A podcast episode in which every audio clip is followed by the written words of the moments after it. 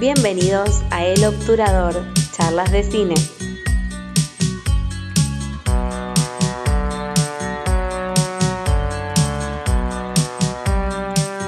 Bueno, sean bienvenidos nuevamente a El Obturador, charlas de cine.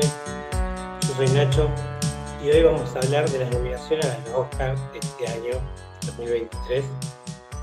Eh, por una razón de bueno, vacaciones y otras cosas, este podcast se fue dilatando. La idea era hacerlo más a principios de febrero, cuando fueron realizadas las nominaciones, cuando fueron anunciadas.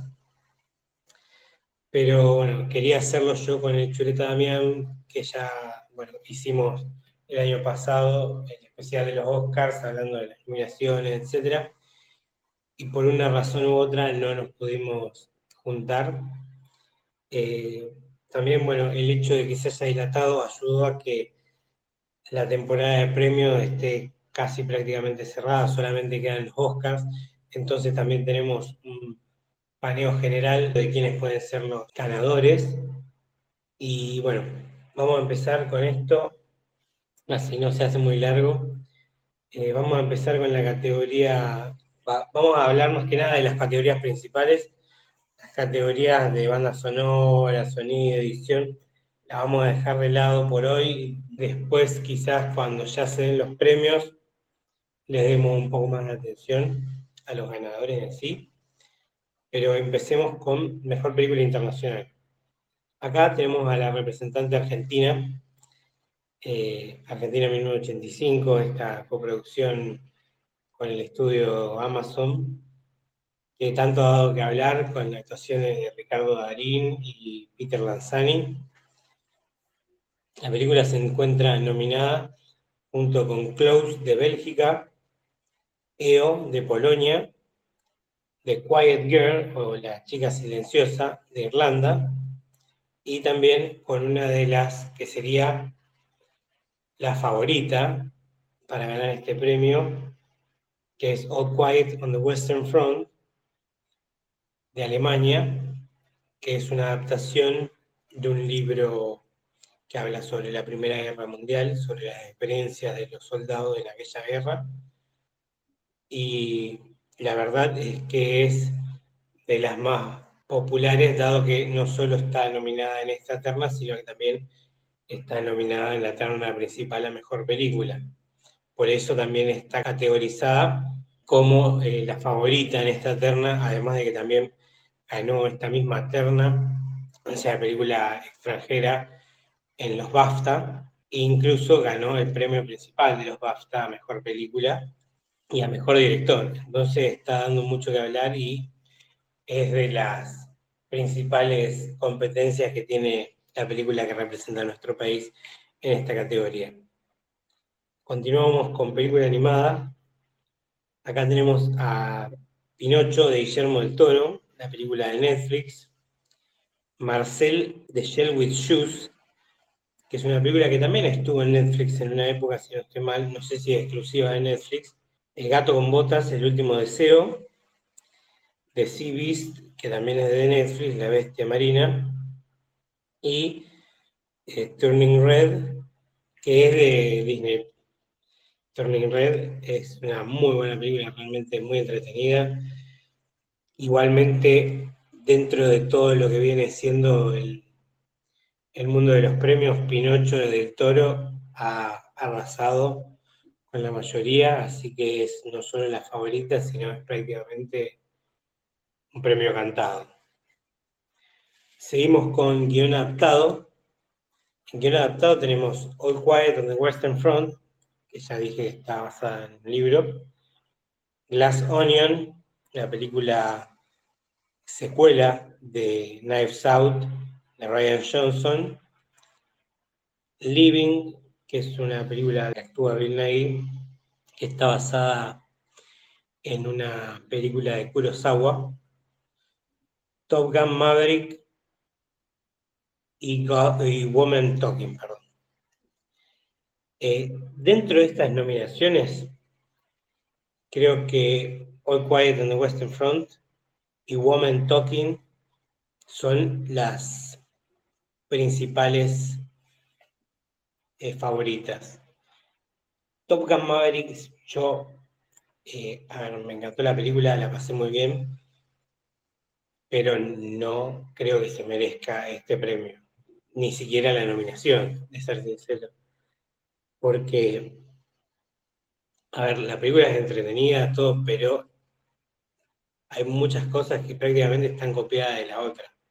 O sea, el hecho de que no solo lo ponen al hijo de Gus a hacer una escena que es igual a la misma escena que tiene Gus en la anterior, sino que además termina tocando el mismo tema en el piano. O sea, podés hacer cosas que hagan memoria a la anterior sin hacerlo completamente igual. Por eso creo que si bien dentro de la película ayuda y no creo que marque mal a la película como experiencia, porque la película al verla realmente es una gran película, pero no creo que se merezca una nominación a guion adaptado. En guion original tenemos a The Banshees of Inisherin de Martin McDonough, Everything Everywhere All at Once, escrita por Daniel Schreiber y Daniel Won. Me puedo estar equivocando, no me acuerdo. Vamos a decirle Daniels de ahora en más, así no meto la pata. Eh, The Fableman, que está escrita por Tony Kushner y por Steven Spielberg. Tar por Todd Field y Triangle of Sadness por Robert Oslum. creo que los cinco guiones de esta película son muy sólidos. Eh, se merecen las nominaciones. Personalmente, por una cuestión de afecto quizás, me gustaría que lo gane Fableman. Creo que Steven Spielberg hizo una película realmente maravillosa y que se merece el reconocimiento. Pero también entiendo que Everything Everywhere All at Once tiene un guion realmente complejo y a la vez hermoso. Y de Banshees of Inisherin, eh, bueno, Martin McDonald ya ha dejado bastante claro que cuando se trata de escribir, la tiene muy clara. De hecho, si no estoy mal, ya tiene un premio en la categoría de guion. Y creo yo personalmente que Banshees va a ser la que termine siendo la ganadora acá. Eh, me gustaría, dentro de mis favoritas, que ganara The Fablemans, porque realmente fue una película que la vi y me gustó mucho. También el hecho de que trate, que hable sobre el cine, sobre el amor al cine, también muchas veces eso eh, ilumina algo en uno, pero creo que la ganadora va a ser Banshees. Igualmente en el circuito de premios, Banshees fue de las que más ganó. Ganó el Golden Globe y el BAFTA a mejor guion. Y los Daniels ganaron el Critics Choice Award de mejor guion. Así que bueno, el Critics Choice el mejor guion original, porque él de adaptado lo había ganado un momento. Seguimos con la categoría de Mejor Actriz de Reparto.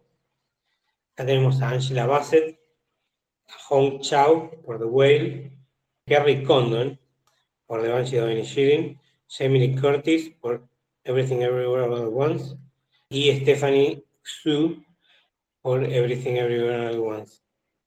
Personalmente, a mí me parece que las actuaciones de Jamie Curtis y Stephanie Xu son maravillosas eh, Angela Bassett por Wakanda Forever realmente hace un papel hermoso, extraordinario y ella es una gran actriz, pero no sé si va a tener el poder como para llevarse el premio.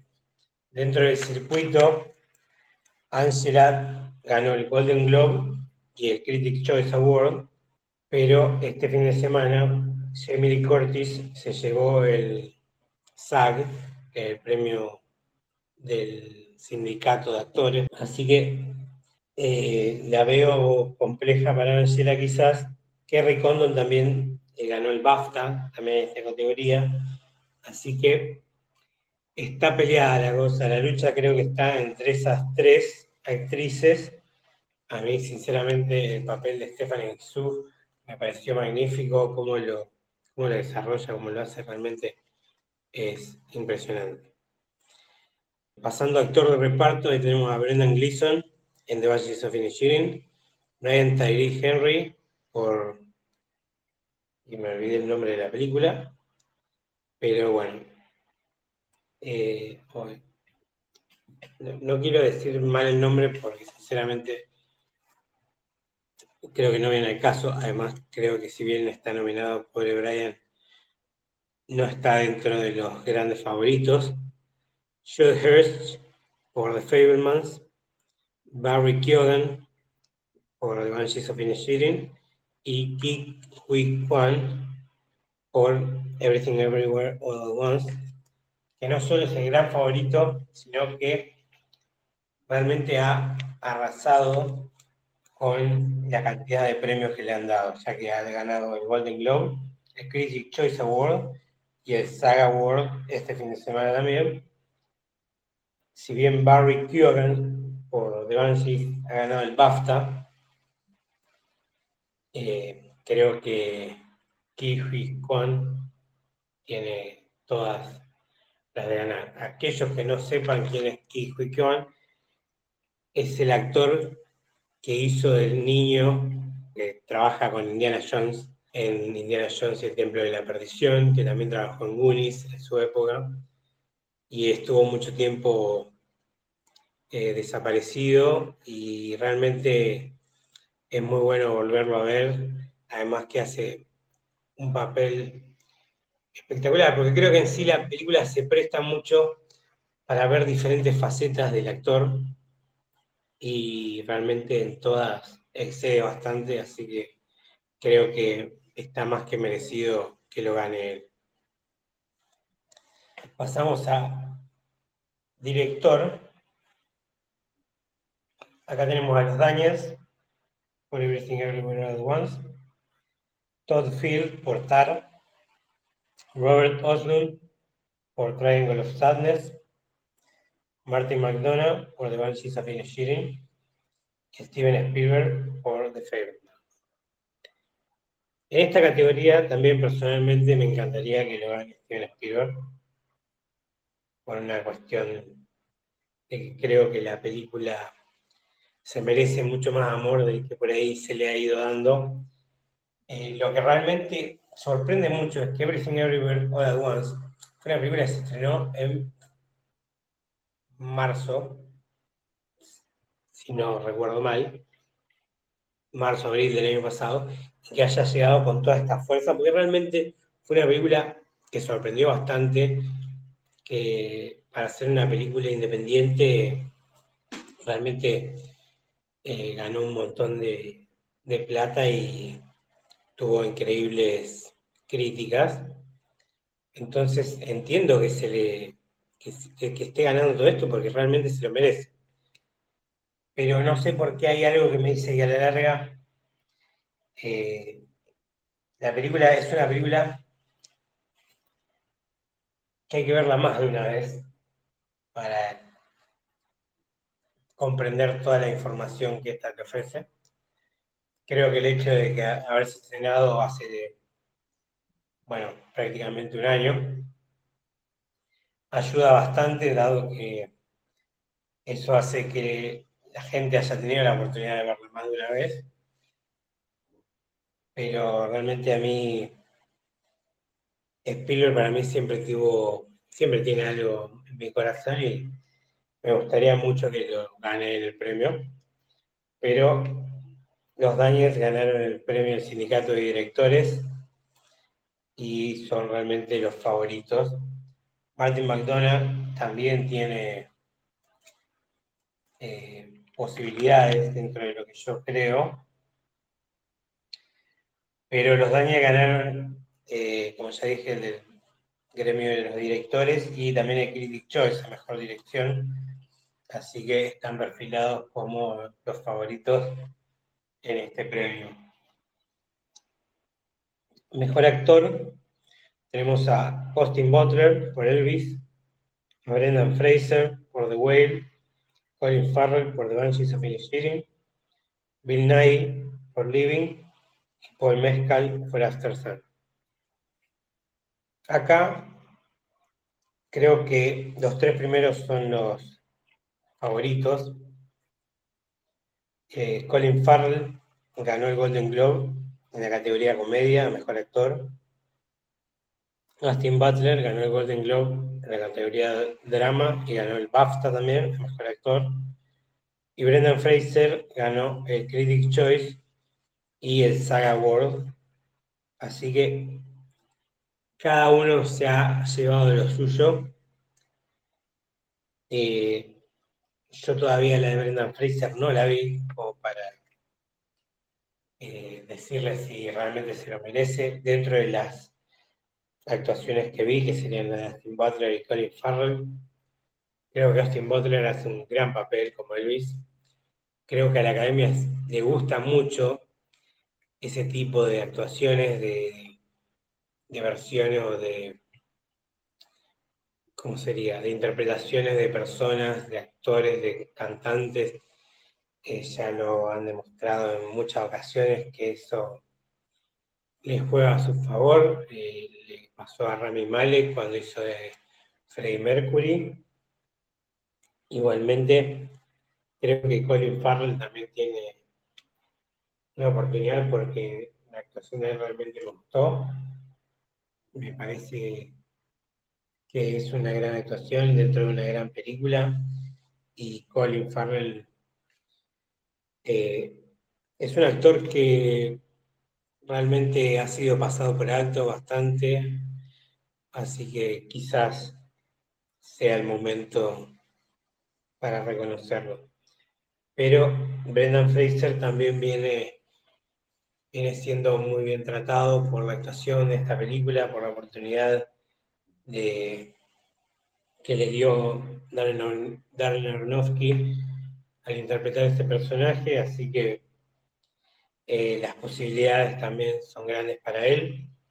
Creo que es de las categorías más peleadas y sin eh, un preferido fijo, aunque quizás a muchos que le pregunten te van a decir que Brendan Fraser, pero creo que va a estar peleada.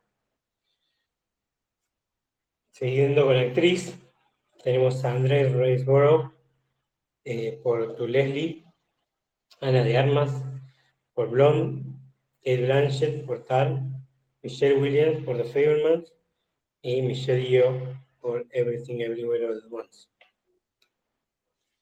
Hasta este último fin de semana, Kate Blanchett estaba considerada como la favorita. El papel que hace Chantal es realmente impresionante.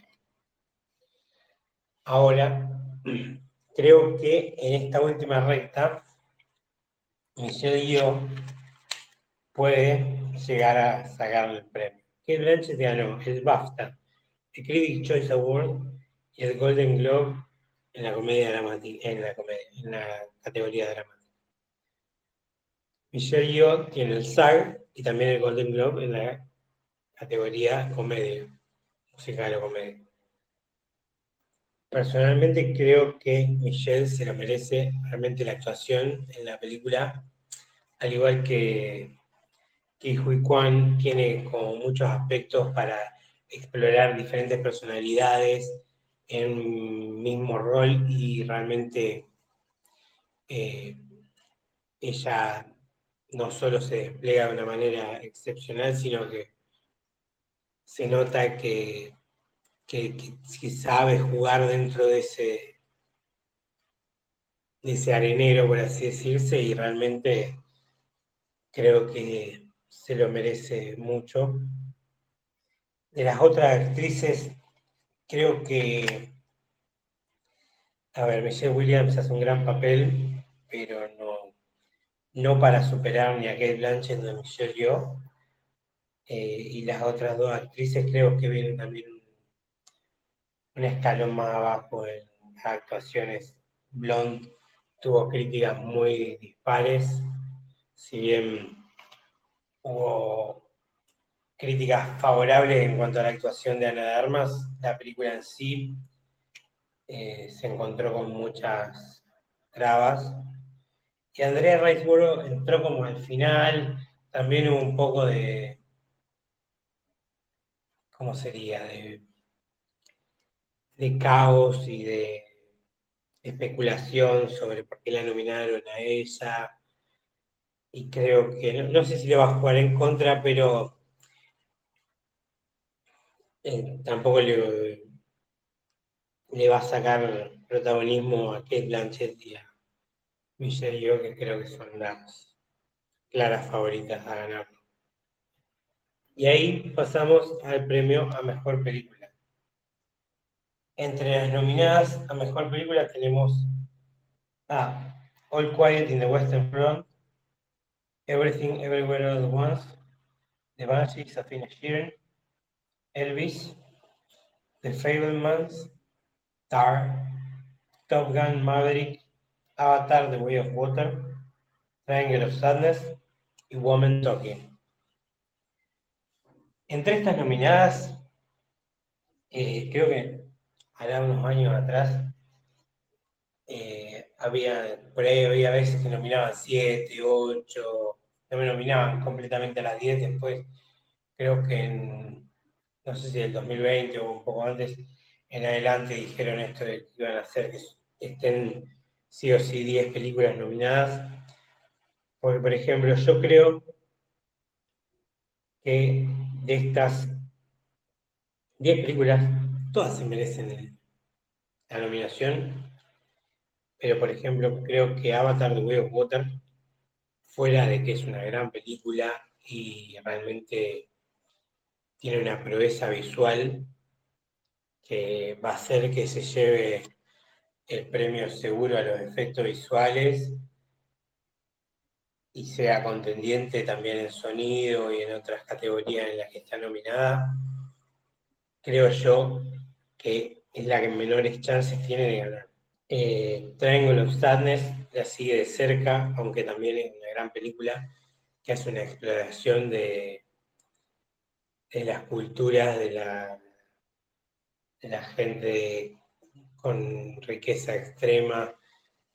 Eh, realmente es una, buena película, con un aire por ahí más europeo que americanizado, pero realmente una película muy interesante.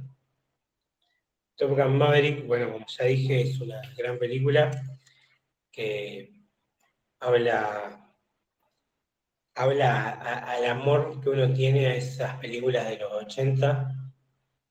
Eh, creo que en mi caso, yo no, no había visto Top Gun en su momento, había visto un montón de películas de Jerry Bruckheimer de esa época, pero Top Gun creo que era la única que nunca, por alguna razón, nunca la había visto.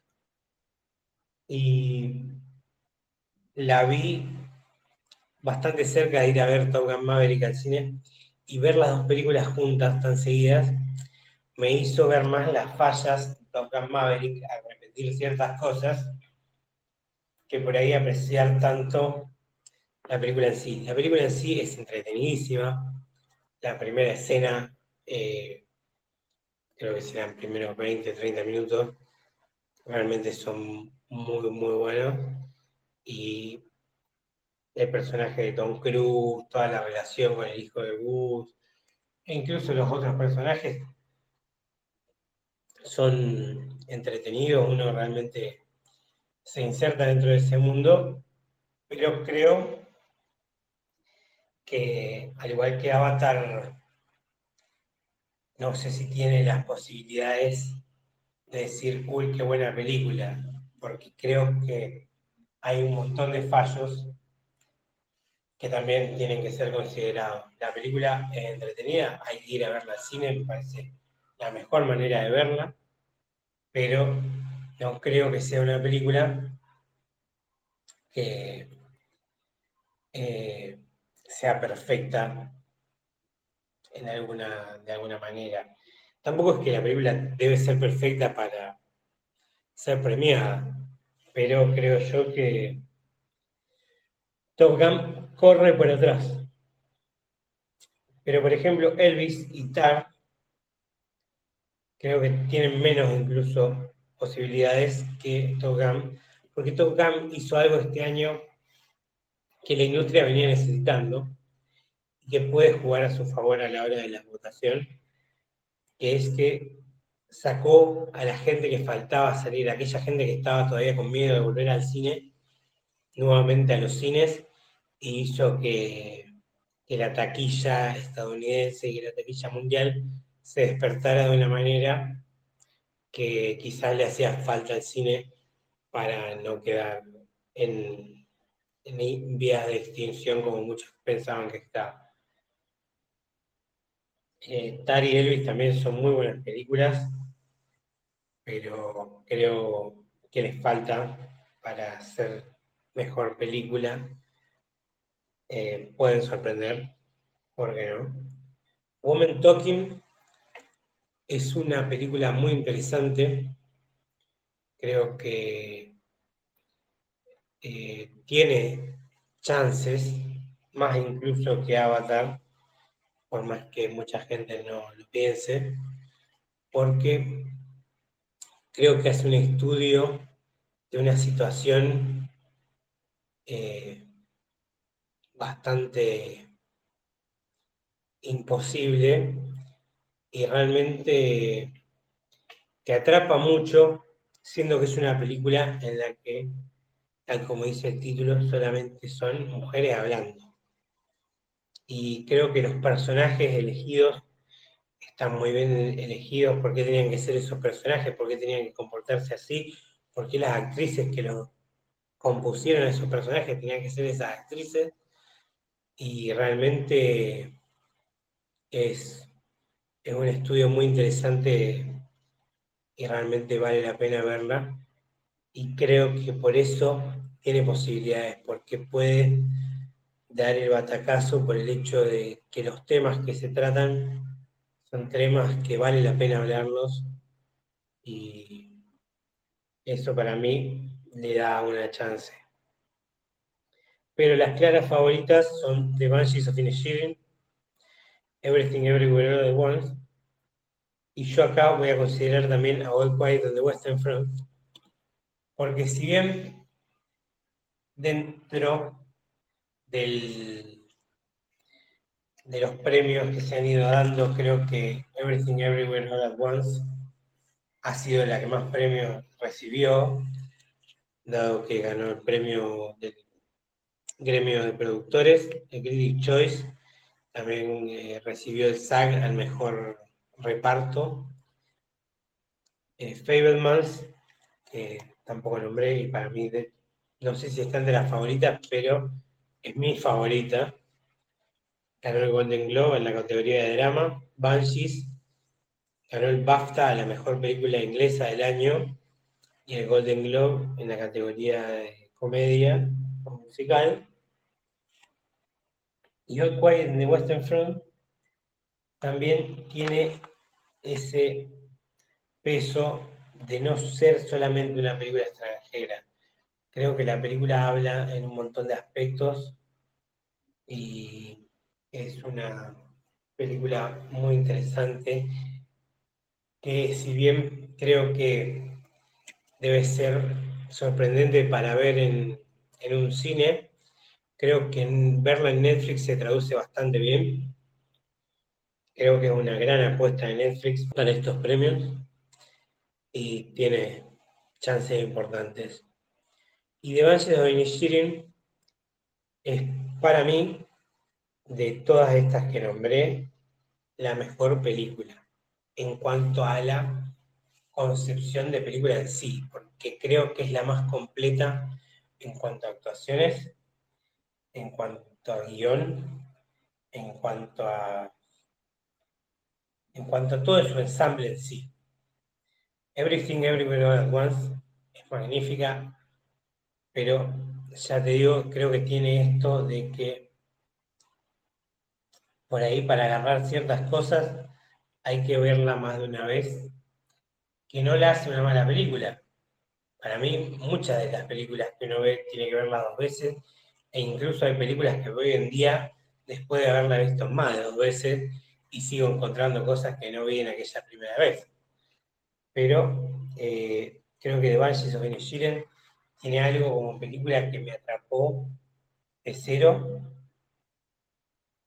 Eh, las actuaciones realmente son, son realmente magníficas y es un estudio también bastante importante de lo que es la soledad, de lo que es vivir en una comunidad pequeña donde todos se conocen, donde nada es secreto y creo que realmente tiene muchas chances. Ahora, ¿cuál pienso yo que realmente va a ganar? Y creo que la, la mayor chance la tiene Everything Everywhere at Once. Por una cuestión sentimental, me gustaría que gane Fableman. Y The Banshees y All Quiet, para mí tienen grandes chances. Pero bueno, Tendremos que esperar hasta el 12 de marzo, si mal no me equivoco, para ver quiénes son las ganadoras. Y bueno, espero que les haya gustado este paneo general sobre las principales nominaciones del Oscar. Eh, voy a tratar de de a poco ir presentando una reseña al menos rápida, de cada una de las películas nominadas a Mejor Película. Eh, les dejo acá también, que esto también lo quería nombrar y casi se me pasa. La que más nominaciones tiene es Everything Everywhere All at Once. Fueron 11 nominaciones. All Quiet on the Western Front tiene 9 nominaciones. The Banshees of Inisherin también tiene 9. Elvis tiene 8 nominaciones. The Fablemans tiene 7 nominaciones, Tar tiene 6, Top Gun Maverick creo que tiene 6 también, Black Panther Wakanda Forever tiene 5 nominaciones, Avatar The Way of Water tiene 4, Babylon tiene 3 nominaciones, una película que me gustaría también que hablaremos, puede que le haga una reseña. The Batman tiene 3 nominaciones, que creo que es una película que tendría que haber más nominaciones. Y de Triangle of Sadness, tres nominaciones, The Whale, tres nominaciones, Living, dos nominaciones, Woman Talking, dos nominaciones. Que lo llamativo es que Woman Talking tiene dos nominaciones y estas nominaciones son a, a Mejor Película y Mejor Guión Adaptado, que no es poca cosa. Así que creo yo ahí están las chances. Habrá que ver qué pasa. Y bueno, ahora sí los saludo. Les dejo el Instagram, que es el obturador.charlas.d.cine. Síganos, ya sea en Google Podcast como en Spotify. Nos vemos pronto. Muchísimas gracias.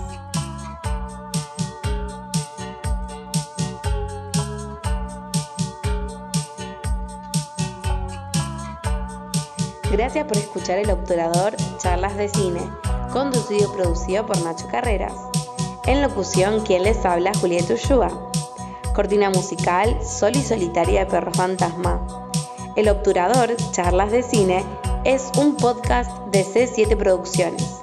Si te gustó, dale seguir y para enterarte del próximo episodio toca la campanita.